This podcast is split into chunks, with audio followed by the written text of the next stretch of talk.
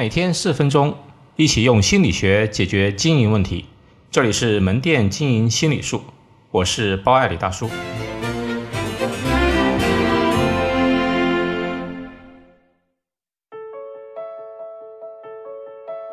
老乡鸡的菜品设置。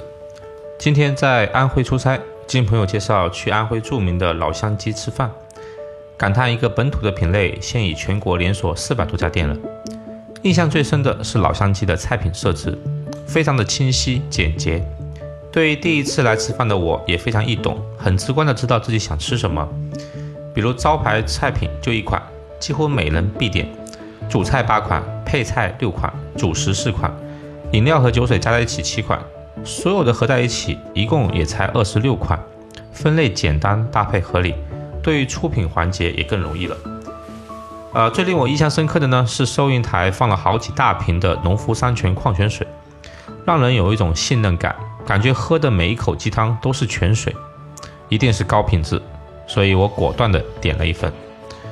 左边的菜单有价格，后面还配有菜品的图片，让顾客能够清晰的感知食物本身，数量不多，也避免了给顾客造成过多的选择性障碍。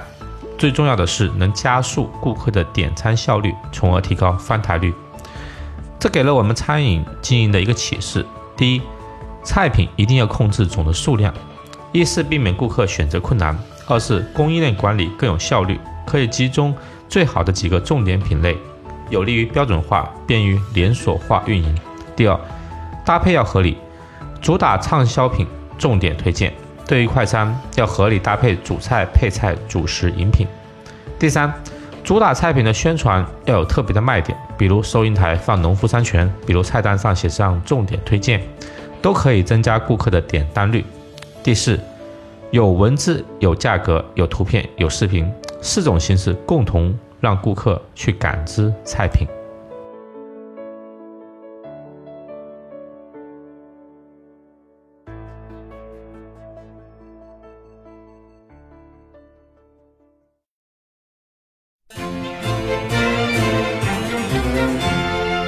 好，今天就到这里。